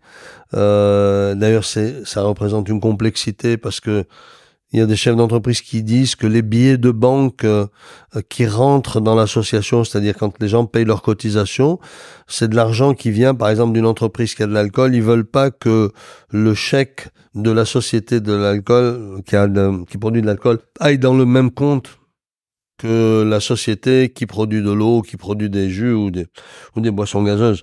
Bon, c'est le n'importe quoi culturel. Euh, C'est des excès. euh, c'est l'Algérie, hein, il faut vivre avec. Hein, on n'a pas le choix. Mais le plus important, c'est que cette association est très très très focalisée sur son métier, euh, travaille beaucoup sur la réglementation, travaille beaucoup avec les pouvoirs publics, énormément avec les pouvoirs publics. Euh, beaucoup, il y a eu beaucoup de réalisations euh, euh, de la part de cette de, de, de cette association. Euh, cette association intervient véritablement comme le gardien euh, de, de tout ce qui se passe dans le secteur laitier, fromager et le secteur des boissons. Donc elle, elle, elle agit, elle intervient, elle est très très réactive par rapport à la réglementation, au texte de loi, etc. Donc franchement, c'est une association qui vaut le coup d'être regardée, qui vaut le coup d'être soutenue. Euh, malheureusement, beaucoup de, il y a beaucoup d'acteurs en Algérie qui ne veulent pas adhérer à l'association parce que l'association insiste beaucoup sur des pratiques euh, des pratiques, de, de- de- disons, euh, éthiques en termes euh, professionnels. Euh, elle insiste beaucoup sur la transparence, elle insiste beaucoup sur la communication et l'échange d'informations euh, pour pouvoir justement bien mesurer les besoins de, de la filière ou des filières, puisqu'il y a plusieurs filières au sein de l'association des producteurs. Et, et- et cette association est entendue et écoutée par les pouvoirs publics. Ça, c'est très très important. Et ce n'est pas euh, on, a, on, on a basculé du modèle chef d'entreprise qui connaît le ministre et qui va le voir au modèle l'entreprise a un problème, elle s'adresse à l'association, elle décrit son problème, on voit si c'est un problème général, euh, donc il est traité de façon générale. On gère très très rarement les problèmes particuliers parce qu'il n'y a plus de problèmes particuliers visibles au sein de, de- des filières. Si euh, une entreprise est touchée, toutes les autres sont touchées de la même manière. On, avait un, problème extrêmement intéressant. On a un problème extrêmement intéressant, euh, celui des contrôles euh, qui sont effectués tant par le ministère des Finances que par le ministère du Commerce. Des contrôles qui, en somme, sont des contrôles normaux, euh, comme dans, dans, tous les pays du monde, mis à part le fait que les contrôleurs n'arrivent pas avec des barèmes normalisés et standards pour pouvoir procéder à des contrôles. Et chaque contrôleur a son propre barème et son propre standard. Ce qui fait que ça crée de la confusion euh, au sein de la corporation et des corporations qui sont dans, l'association. Et je pense que ça touche tous les secteurs d'activité. Euh, aussi bien le ministère des Finances que le ministère du Commerce doivent sérieusement se pencher sur la normalisation des, indicateurs qui permettent à un contrôleur de faire son travail. Si c'est pas normalisé, c'est laisser libre cours à l'arbitraire et aussi catalyser véritablement la corruption je sais pas si on vient te contrôler toi dans ton activité et on te dit euh, euh, tiens euh, moi je trouve que je vais mesurer ton activité au flux internet. Exemple hein, c'est stupide ce que je dis mais c'est pas grave. Au flux internet que tu consommes avec tel sur tel et tel site et donc moi je considère que ton flux internet ne représente pas la n'est pas représentatif de ton chiffre d'affaires. Donc tu as minorisé ton chiffre d'affaires mais sur la base de quoi? Donc il faut que tu me donnes ton élément, ta norme standard. Et euh, moi, à ce moment-là, je peux, je, peux, je peux répondre. Mais si tu décides tout seul de ta norme et de ton standard en tant qu'agent, et que l'agence qui est à côté a exactement le même contrôle avec une norme et un standard différents, donc on est vraiment dans, un dans une situation très très compliquée. Euh, c'est un bel exemple en tout cas parce que ces dernières années, euh, de nouveau, le tissu associatif s'est renforcé à tous les niveaux et dans différents, euh, différentes filières et ça souligne l'importance du travail collectif, de se mettre en réseau et, c'est ce qui nous permet aussi d'apporter des changements. J'en viens à un dernier projet qui te tient à cœur encore aujourd'hui et, que tu as cité tout à l'heure, Injazz. Injazz, magnifique initiative. Mm. Magnifique initiative, les gens ne réalisent pas et ce qu'il y a de terrible pour une jazz, je vais commencer par le côté négatif. Allons-y. L'initiative est magnifique. Il y a une seule chose qui me dérange. Les entreprises algériennes ne veulent pas adhérer au projet de porter ou d'accompagner l'inculcation, si on peut dire, le, fait d'inculquer, j'ai dit l'inculcation, je sais pas, je sais pas d'où j'ai trouvé ce mot dans la langue française, mais c'est peu importe, on s'en fout. Euh, il faudra bien qu'un jour elle devienne dynamique cette langue française. Il faudra euh, le fait d'inculquer l'esprit entrepreneurial à des jeunes Algériens, ça nécessite un petit peu d'argent. Donc, euh, en général, on demande 500 000 dinars euh, ou un truc comme ça à des, à des, à des grosses entreprises. Hein, et on demande 8 heures d'un mentor, d'un des employés, collaborateurs de l'entreprise qui va encadrer une dizaine de jeunes dans une école, dans une université, dans une école de management, dans une école d'ingénieur ou une université, pour mener un projet. C'est 8 heures par an. Vous... C'est rien du tout. C'est rien du tout, mais ils veulent pas. Ils veulent pas. Allez comprendre pourquoi ils veulent pas, on n'arrive pas à comprendre. Pourtant, Ingez forme à l'entrepreneuriat plus de 10 000 jeunes par an. Le ministère, les, les pouvoirs publics ont adhéré à, l'idée d'Ingez et euh, travaillent en collaboration forte avec Ingez. Moi, je suis très heureux de, de, de constater ça. J'ai été le fondateur, l'initiateur. Euh, je ne suis maintenant que le président d'honneur de cette initiative. Mais même à titre personnel, je contribue pour qu'il y ait des jeunes qui soient formés à l'esprit euh, d'entrepreneuriat. Et je, je, je, vais être, euh, euh, on va dire, un tout petit peu prétentieux par rapport à Ingez. C'est ton interview, tu fais ce que tu veux. l'explosion, l'explosion entrepreneuriale en Algérie, je peux l'affirmer, est le fait de Ingez. Vous allez voir des dizaines de projets, et sur les dix projets, probablement 8 sur 10, ce sont des jeunes. Vous avez fait le parcours Ingez Oui, on a fait, on a fait l'encadrement Ingez. Trouvez-moi une réponse, moi, au pourquoi les grands groupes algériens n'adhèrent pas à Ingez. Si vous arrivez à me trouver une réponse, vraiment, je serai l'homme le plus heureux du monde. Mais quand on parle aux chefs, aux propriétaires d'entreprise, mais oui, ça nous intéresse, etc. Et dès que vous arrivez au niveau des équipes marketing qui sont des jeunes, ils ne font pas l'effort de s'intéresser à ça. Pourquoi? Par jalousie. Et ça, c'est le mot de notre société.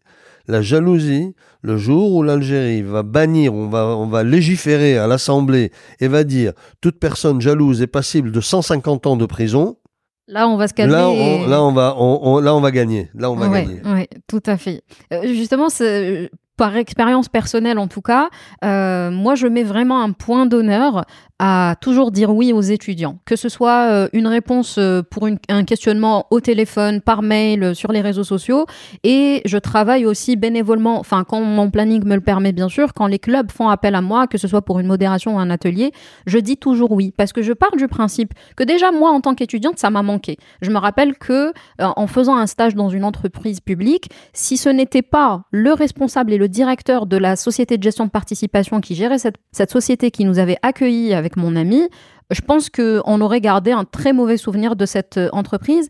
Et c'est là l'importance aussi de, l'écoute, de la transmission. Ils ne demandent rien finalement, ces jeunes, à part être écoutés et euh, avoir des conseils, euh, partager une réflexion, être rassurés parfois. Et ce n'est pas grand-chose. Et donc c'est un message qu'on fait passer aujourd'hui à tous ces professionnels et ces entreprises. Alors, vous avez parlé, tu as parlé de ton implication. Tu dis, j'ai répondu, je leur parle quand ils m'appellent, etc. Mais ça fonctionne pas que dans un sens. C'est clair. Donc les chefs d'entreprise en Algérie doivent s'intéresser euh, évidemment aussi à ce qui se passe. Euh, moi, je suis plus chef d'entreprise puisque je, je ne suis que dans des conseils d'administration et je et je suis à la retraite en professionnel. Mais moi, j'ai vu ce que tu faisais, j'ai pris le téléphone, je t'ai appelé, j'ai cherché à avoir ton contact et je t'ai appelé. Mais je l'ai toujours fait, même avant, quand je voyais des jeunes qui faisaient des choses intéressantes, je cherchais à les rencontrer, parler avec eux, voir comment je pouvais les aider, etc. Cette démarche n'est pas entreprise par Malheureusement. d'entreprise. Encore une fois, je ne sais pas ce qui se passe. C'est euh, beaucoup vont me dire bon, tu n'as pas de leçon à nous donner, euh, tu te veux le donneur de leçons. Je ne suis pas donneur de leçons et je ne veux donner de leçons à personne. Je veux simplement une chose, je veux contribuer à ce que l'environnement algérien soit différent au niveau entrepreneurial, euh, l'environnement des affaires soit différent, soit beaucoup plus dynamique, soit beaucoup plus diversifié, qu'il y ait véritablement une force dans cet environnement, qu'il porte mais pas qu'il se fasse porter uniquement par les pouvoirs publics quand ils veulent vous monter, ils vous montent, quand ils veulent vous descendre, ils vous descendent. Il faut que ça change. C'est terminé ça. C'est un environnement entier qui porte les entrepreneurs. C'est pas uniquement les pouvoirs publics. Les entrepreneurs doivent porter les autres entrepreneurs, etc. On est une équipe. Tout à fait. Et cet esprit d'équipe n'est pas au rendez-vous là actuellement parce que euh, les, patronats n'arrivent pas, à, les patronats n'arrivent pas à s'émanciper ou les quelques rares tentatives d'émancip- tentatives d'émancipation, euh, c'est très difficile de s'émanciper des pouvoirs du pouvoir euh, en Algérie, très difficile. Je je sais pas, mais pourtant ils avaient l'opportunité de prendre un peu de recul et de se concentrer uniquement sur le monde de l'entreprise. C'est pas une ligne. y y là, il n'y avait pas de ligne rouge. Pourquoi ce besoin d'être systématiquement près du soleil? Je, je n'arrive pas à le comprendre. Pour résoudre les problèmes, mais le patronat résout les problèmes de personne actuellement. Alors qu'à notre échelle, chacun individuellement, on peut résoudre. euh, Et alors, oui. exactement, exactement. Donc, euh, bon, moi, je pense que de toutes les façons, moi, je suis euh, loin de loin de tout ça. Euh, ce que je regarde, c'est euh, ce qui m'intéresse le plus, c'est véritablement l'entrepreneuriat de la jeunesse. Euh, tous ces nouveaux projets que, que je vois qui germent à droite à gauche, et ça bouillonne, ça bouge, c'est bien, c'est pas suffisant, peut mieux faire évidemment, et on sait ce qu'il faut faire pour euh, pour mieux faire. Il faut vraiment libérer, moins bureaucratiser, euh, réduire le pouvoir qui est entre les mains de la de l'administration. L'administration a trop de pouvoir en Algérie et elle évolue dans un environnement qui est à son avantage arbitraire. Et elle fait ce qu'elle veut. Et les garde-fous ne sont pas au rendez-vous. C'est ce qui est gênant. Si on lève cette contrainte, euh, on accélérerait de façon assez conséquente et beaucoup de jeunes retrouveraient rapidement le chemin, le chemin de l'Algérie. et si tu devais t'adresser directement aux entrepreneurs, qu'est-ce que tu leur dirais? Prenez conscience que, que vous avez un rôle en dehors de l'entreprise. Mais à nouveau, non, je veux m'arrêter. Je ne vais pas répondre à Mhm. cette question. Parce que si je réponds à cette question, ça veut dire que je suis donneur de leçons. Non, pas du tout. Je veux pas répondre à- tirer Non, profit de ton dis- expérience à toi. Non, non, Mm. faites-vous une, faites-vous votre propre Bah voilà, c'est un conseil. Faites-vous, Oui. voilà. Mais Oui. c'est pas, Mm. c'est pas un conseil. Faites-vous votre Oui. propre opinion. C'est-à-dire, je, moi, je lui dis rien. Que ta conscience te mène là où tu veux, tu veux aller. C'est tout ce que je peux dire. Serais-tu prêt, toi, à investir dans une jeune entreprise ou dans une, dans une start-up? Si oui, qu'est-ce qui te ferait sauter le pas? Ben, je dis, on a essayé de le faire. On a passé trois ans à finaliser euh, les formalités bureaucratiques jusqu'à la faillite de, du projet de ces jeunes et jusqu'au fait qu'il y a eu en, en quatre ans, pardon, en quatre ans, il y a eu quatre fois les changements de la réglementation concernant le secteur d'activité dans lequel les jeunes voulaient aller. Et chaque fois, il fallait refaire les business plans, retourner voir la banque, lui remontrer les business plans en fonction des nouveaux changements. À la fin, tout le monde a jeté l'éponge. Euh, Toi qui as autant fait de chemin, connu l'Algérie euh, dans différentes phases, hein, euh, Et, euh, je voulais Oui. dire une chose. Tant que la philosophie ne sera pas stabilité, lisibilité, prévisibilité au sein des pouvoirs publics, tant que dans le cerveau, ils n'auront pas ces trois mots-là, tant qu'on sera toujours là en train de tâtonner, euh, ah les startups, ah je sais pas quoi, le, le, le, le machin, etc. Donc on saute subitement, on trouve un, un, un sujet qui fait l'actualité en permanence. C'est Ouais, pas comme ça. ouais. On a besoin de stabilité, on a besoin de lisibilité et on a besoin de prévisibilité. Parce que on ne peut pas lancer des projets quand on n'a pas de visibilité ou de, stabilité du, texte qui, au- autour duquel on a, on a construit notre, no- notre activité ou, le projet que l'on veut mener. Mais si le projet est illisible, s'il est, il est, euh, du moins si la, la réglementation et si la vision des pouvoirs publics est illisible, comment, tu veux que les gens investissent Et prévisibilité, parce que ben, il faut qu'on puisse savoir est-ce qu'ils vont changer? S'ils changent tous les trois ans, bon, bon on le sait. Mais, mais là, ils changent tout, tous les mois et en fonction du, euh, de la nomination, un nouveau ministre arrive, il change tout, euh, etc. Euh, Ce qui m'amène euh, justement à parler de, de ta vision de l'économie algérienne, même si euh, tu as diffusé divers messages et, et regards euh, sur, sur la question. Mais euh, aujourd'hui, est-ce que tu portes un œil positif euh, sur les changements qu'il y a pu avoir, malgré toutes les contraintes qui existent encore? Est-ce que tu penses qu'il y, a- du bon aussi dans aujourd'hui actuellement? Écoute, on, ne peut pas ne pas avoir de regard positif parce que les choses changent pas du fait des décisions des pouvoirs publics, mais du fait des pressions faites par l'environnement économique national, international, faites par la jeunesse qui s'exprime très régulièrement sur le besoin de changer. Et les changements ne se sont pas faits dans le sens réel des attentes, se sont faits dans le sens des intérêts à préserver. Des intérêts, ça ne veut pas dire la rente uniquement, des intérêts, des, le, je sais pas, moi, tu, prends les, fonctionnaires, les bureaucrates. D'ailleurs, pour la petite histoire, si tu te promènes dans Alger, tu regardes toutes les belles demeures, toutes les belles constructions, etc. Elles ne sont pas propriété des grands chefs d'entreprise, hein. Bah, bah, mis à- part quelques rares exceptions près. Elles sont la propriété de gens qui appartiennent au système, en quelque sorte. voilà. Donc, euh, le fait est que il y a des intérêts à préserver. On est conscient de ça. Mais ça existe dans tous les pays du monde. Les multinationales passent leur temps à préserver leurs intérêts. Nous, on est, c'est le schéma de la multinationale, mais à l'échelle d'une nation. Donc, euh, les, cho- les, les choses changent, les choses évoluent par la force des choses. Mais elles n'évoluent pas par, par la vision exprimée par ceux qui sont aux commandes. Le jour où on aura une vision claire, fortement exprimée et bien définie, bien structurée, là, on sera sur le bon chemin. Pour le moment, je considère qu'on est sur le bon chemin. Pourquoi? Parce que les forces vives, qui sont là, les jeunes, sont en train de tirer la charrette. Ils la tirent.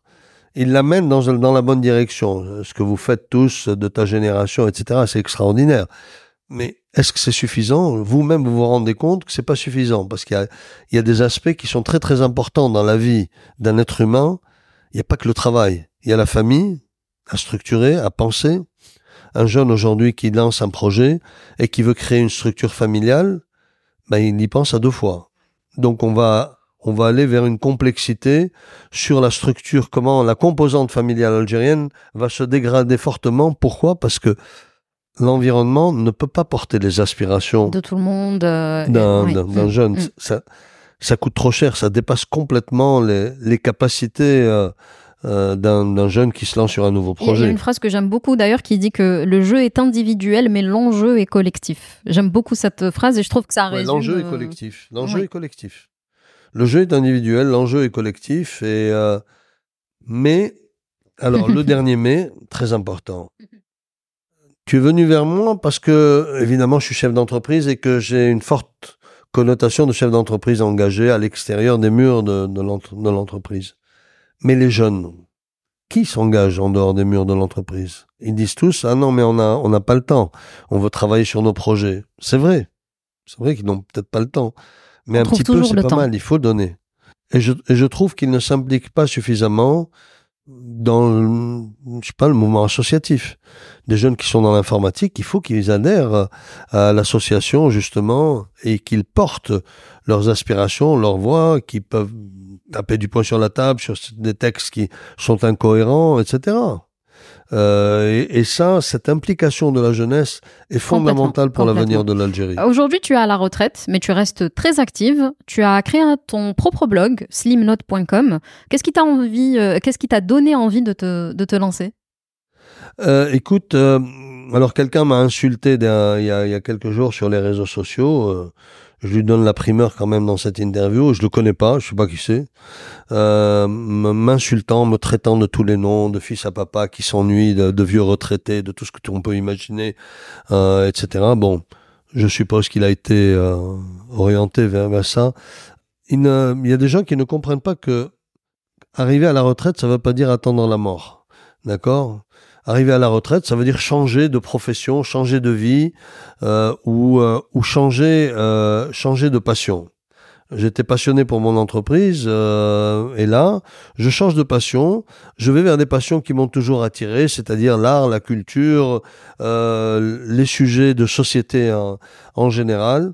Et j'ai un regard très critique sur la sur la vie tout en étant extrêmement optimiste et constructif. C'est-à-dire que euh, si je mets à traiter, par exemple dans, dans, dans le cas de mon blog, où j'ai tenu à parler d'agriculture et des problèmes de l'eau, c'est que j'ai un regard critique sur la problématique de l'eau en Algérie, c'est que j'ai un regard critique sur l'agriculture, mais je veux apporter une contribution en interrogeant d'abord les experts, donc ça me permet de mieux comprendre, mais aussi ça permet, euh, si les gens regardent euh, le blog, à, à la société algérienne d'écouter euh, le regard d'experts, mais je choisis des experts, des gens extrêmement objectifs, qui parlent euh, sincèrement du sujet.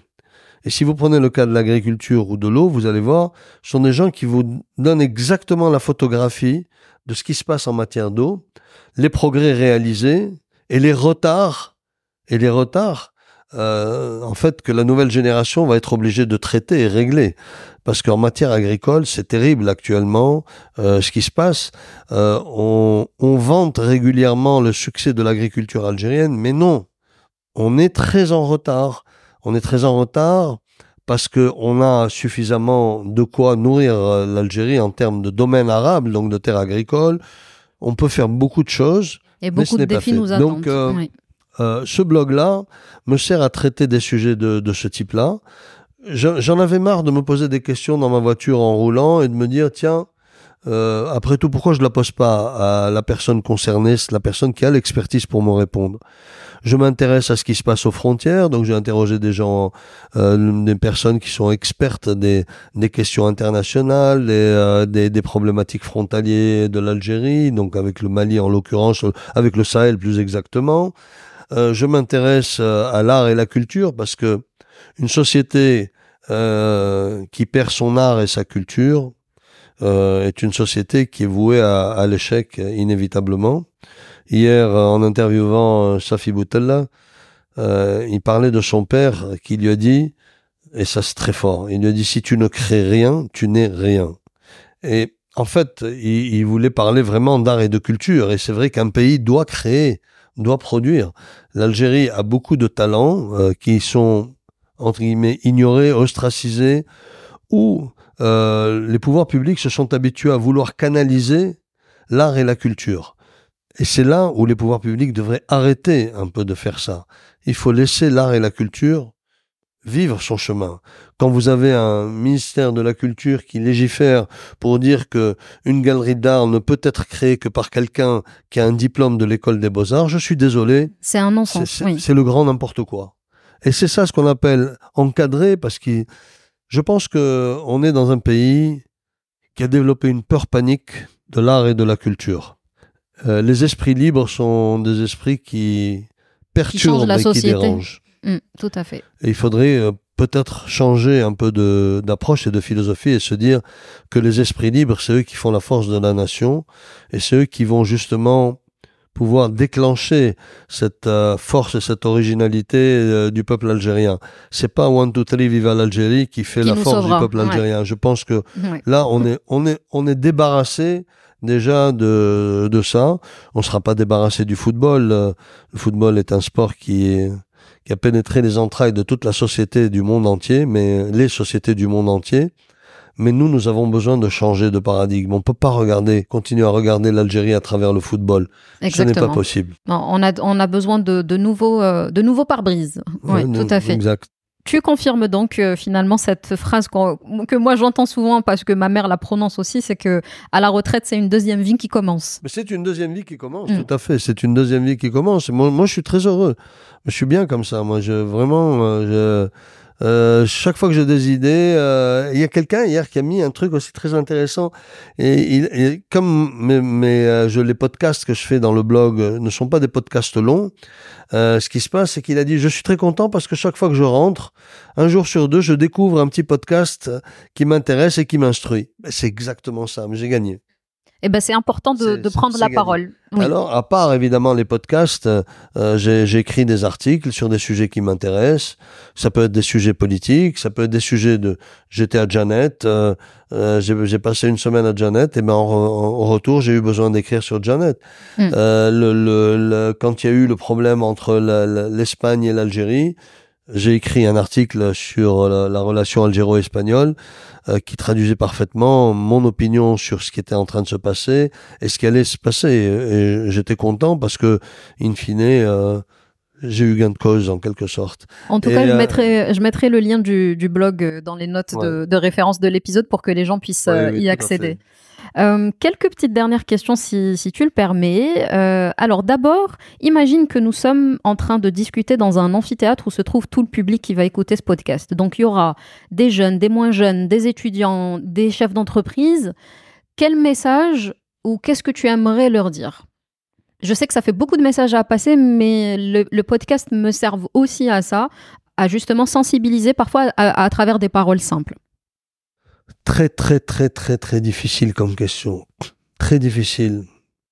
Euh, J'avais fait un TED euh, il y a quelques années à Tizi Ouzou et euh, j'avais choisi une question qui me qui me plaisait beaucoup. Est-ce que c'était Avons-nous le choix? dans la vie avons-nous le choix? Donc moi, la seule chose que je peux leur dire, c'est soyez curieux, posez-vous des questions et dites-vous que dans la vie, peut-être, peut-être qu'on a toujours le choix. Beaucoup me contredisent là-dessus, mais in fine, on se rend compte qu'on a toujours le choix dans la vie. Enfin, du, moi, je crois beaucoup en cela. La deuxième chose, c'est que il faut sincèrement croire en l'échec. L'échec est fondamental. Je vous l'avais dit en début de notre euh, échange. Il faut apprendre à échouer. C'est vraiment déterminant. La troisième chose, il faut, que vous sachiez identifier les valeurs qui vous portent.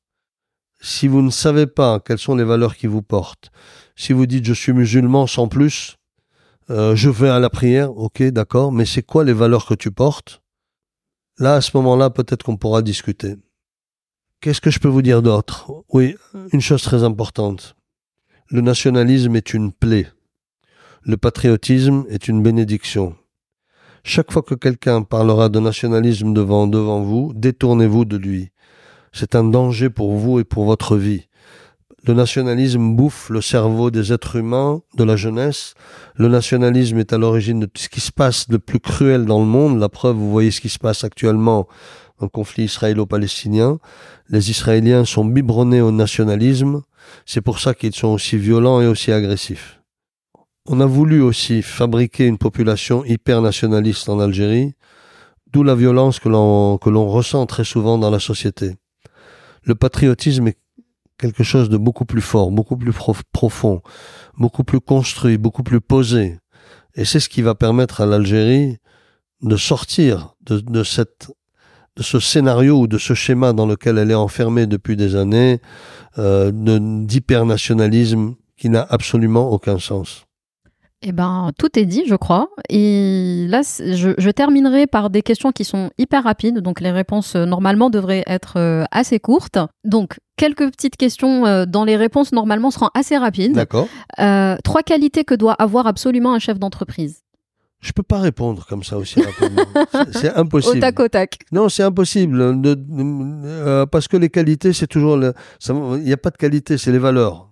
Ok, donc on remplace, euh, on remplace les. Alors trois valeurs dans ce cas-là. Est-ce qu'on peut les citer, même si elles sont propres à chacun, celles qui sont importantes pour toi? Je, je, peux pas, je peux pas le dire non plus. Il y a tellement de choses et chacun invente son histoire. ça revient toujours à donner des conseils. Il n'y a pas de conseils. Il n'y a pas de conseils. ok. Un chef d'entreprise doit être lui-même. S'il n'a pas de valeur, il n'en aura jamais. D'accord? Et s'il en a, il, il verra de lui-même qu'elles lui serviront de façon extraordinaire ce dont tu es le plus fier Mes enfants. Euh, un livre qui t'a marqué Il y en a, il y en a tellement. Euh, non, il y en a. Franchement, il n'y en a pas un qui m'a particulièrement marqué. D'accord. Beaucoup m'ont marqué. Chaque livre porte en lui euh, des messages tellement forts que je suis incapable de dire quel est le livre qui m'a marqué. À chaque moment, j'ai un livre qui, qui me marque profondément. D'ailleurs, dans, dans mon blog, je fais lecture du moment c'est pas, c'est des livres qui, qui me marquent sur le moment, mais il euh, euh, n'y a pas de livre que je saurais. D'abord, je n'ai pas d'aptitude de ce type-là à, me mémoriser de façon très précise le contenu d'un ouvrage. Oui. Mais il y a tellement de livres. Mais si un livre, aucun livre ne m'a marqué au point de dire c'est celui-là qu'il faut lire, ça veut dire que tu dois lire encore plus. D'abord, pour moi, je dois lire encore plus. Mais le message que je peux passer, il faut lire. Il faut beaucoup, beaucoup, beaucoup, beaucoup lire parce que en lisant, on ramasse des petits morceaux et à un moment donné, c'est comme du tissu. Le puzzle se construit et d'un seul coup, vous avez une idée qui germe. Mhm, tout à fait. C'est ça qui est intéressant. Si tu étais un défaut. Un quoi? Si tu étais un défaut. Un défaut? Oui. Oui. Euh, Lequel ce serait? Si j'étais un défaut. Si j'étais un défaut. Mais je suis complètement un défaut. Je suis tout des, je, suis fabriqué de défauts. Non, il y a une phrase que j'aime bien par rapport aux défauts, parce qu'en fait, les défauts permettent à certains groupes dans la société de vous coller une étiquette. C'est peut-être pas un défaut que vous avez, mais c'est eux qui le voient, donc vous, vous voyez pas. Et euh, je ne sais pas, je me souviens pas qui avait dit ça. Il vaut mieux vivre avec une mauvaise étiquette qu'avec une mauvaise conscience. Hein, d'accord? Donc un défaut, ça peut être vu par... Euh, c'est les personnes extérieures qui voient vos défauts. Donc, oh, Steve est un donneur de leçons, il se prend pour ceci, il se prend pour cela, euh, etc. Prétentieux, bon, ok. Mais je suis pas prétentieux. Franchement, je suis pas. Moi, je me sens pas prétentieux. Les autres me perçoivent comme tel. Mais c'est à moi de faire un effort pour changer la perception euh, qu'ils ont de moi. Mais maintenant, c'est trop tard. Je suis désolé. le travail est fait, ça y est. La dernière, Alger ou Tunis? Ni Alger, ni Tunis, ni Casablanca, ni Tripoli, ni Nouakchott. Moi, je suis profondément maghrébin, méditerranéen. Euh, de par mes gènes, de par ma vie, de par mon amour pour cette région du monde, de par mon amour pour son histoire. Quand on dit Alger, Tunis, Casa, on dit ces entités fabriquées par la colonisation. Il n'y avait pas de frontières. Il n'y avait pas de frontières. Il y avait des petits royaumes, etc. Dans il n'y avait pas de frontières. Les gens circulaient librement de Tripoli jusqu'à Nouakchott, à Casablanca, en passant par Casa, Alger et Tunis. Donc, euh, on ne peut pas. Là, vous touchez à un point fondamental euh, qui va conditionner l'avenir de nos pays. C'est soit on croit en un avenir commun dans cette région du monde. Si on n'y croit pas, on est parti pour la guerre. Tout à fait. Au-delà du fait d'appartenir à une ville, il ne faut pas oublier que nous sommes euh, un maillon euh, de ce Maghreb, de cette Afrique, de cette Méditerranée. Et je voulais terminer sur cette question parce que je savais que c'était ce message que tu allais faire passer. C'est une question fondamentale. Euh, mm. je, je, je, me sens appartenir au continent africain, ok, mm. mais je me sens pas africain comme se sentiraient les Africains. Mm. D'accord? Je me sens nord-africain, maghrébin, peut-être moins égyptien, que, que Libyens, Tunisiens, Marocains et peut-être moins Mauritaniens parce qu'ils sont bien loin de.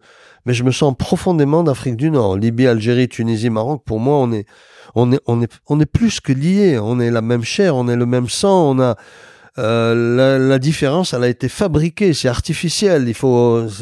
Je pas. C'est comme, euh, c'est comme du sucre dans un café, quoi. Tout à fait, tout à fait. Nous arrivons euh, à la fin de cette interview. Nous avons passé quasiment euh, une heure et demie ensemble. Merci à toi. En tout cas, j'ai apprécié, je suis sûre que les auditeurs et les auditrices aussi. Merci à toi de m'avoir accordé de ton temps, de m'avoir accueilli chez toi et d'avoir partagé euh, tous, ces, tous ces messages pertinents et, toute ton expérience qui, j'espère, inspirera plus d'un et plus d'une. Merci, merci Walde. J'ai été très touché par justement le fait que tu as accepté, ou que tu aies voulu plutôt m'écouter euh, j'espère seulement, tu sais, c'est très difficile d'écouter une heure et demie. Je rêve de voir, tu vois, ce type de, d'entretien retranscrit et synthétisé par l'intelligence artificielle. Donc, de telle sorte qu'on on, demande de faire une synthèse sur 20 lignes d'intelligence artificielle et on aura les messages qui seront passés parce que, in fine, peut-être que la voix un peu de crooner avec le rhume que j'ai euh, aide, mais euh, le fait est que il faut, il faut que les messages, pour qu'ils soient marqués, il faut qu'on puisse les écrire. Et je pense quand même que les gens vont se laisser porter parce que tout ce que tu as dit. Merci, infiniment. Merci à toi. À bientôt. J'espère que cette première interview vous aura plu. N'hésitez pas à me le faire savoir par commentaire ou par message sur les réseaux sociaux de Table Ronde, que ce soit sur LinkedIn, Instagram ou encore Facebook. Je rappelle que le podcast Hacker de Com est disponible sur la chaîne YouTube de Table Ronde, mais également sur Spotify et Apple Podcast. Il vous suffit de saisir Hacker de Com. J'attends vos commentaires. En attendant, prenez bien soin de vous et ayez vous aussi Hacker de Com.